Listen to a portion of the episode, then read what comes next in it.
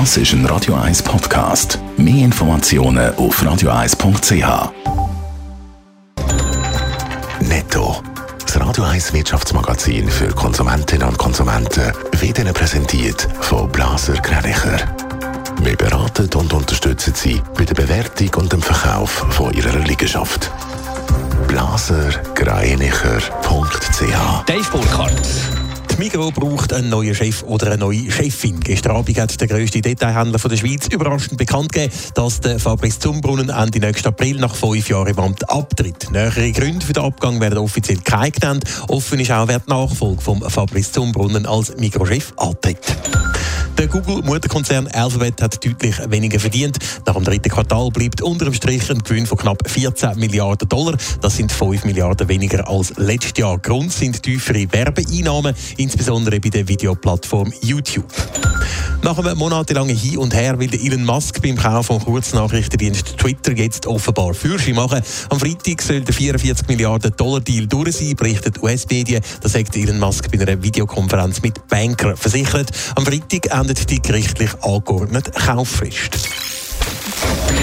Bund will für den Fall von einer Energiemangellage so gut wie möglich gewappnet sein. Darum soll unter anderem das Bier im Kanton Aargau ein Reservekraftwerk gebaut werden. Das Notkraftwerk dürfte aber eine ziemliche Dreckschleuder werden, Dave Burkhardt.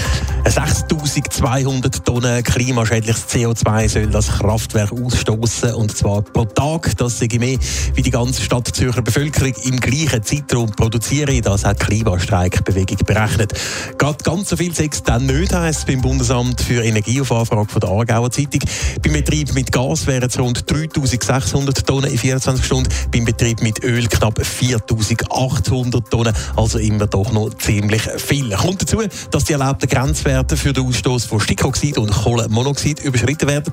Darum müssten die erlaubten Grenzwerte in der Luftrein äh, Luftreinhalteverordnung, so heisst die müssten temporär aufgesetzt werden. Das geplante Kraftwerk ist aber nicht nur dreckig, es ist auch laut. Ja, beim Bund geht man davon aus, dass äh, bei den nächstgelegenen Liegenschaften am offenen Fenster Lärmbelastungen von bis zu 74 Dezibel gemessen werden, wenn das Kraftwerk dann in Betrieb ist. Der höhere Wert der sei für Anwohnerinnen und Anwohner über längere Zeit natürlich nicht zumutbar, heisst darum beim Bundesamt für Energie. Es planen darum diverse Massnahmen zur Lärmminderung, zum Beispiel mit Schalldämpfer oder Lärmschutzwand. Außerdem wird der Einbau von Lärmschutzfenstern in der angrenzenden Liegenschaft geprüft, ebenso eingeschränkte Betriebszeiten.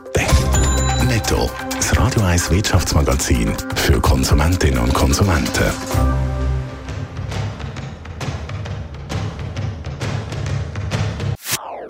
Das ist ein Radio 1 Podcast. Mehr Informationen auf radio1.ch.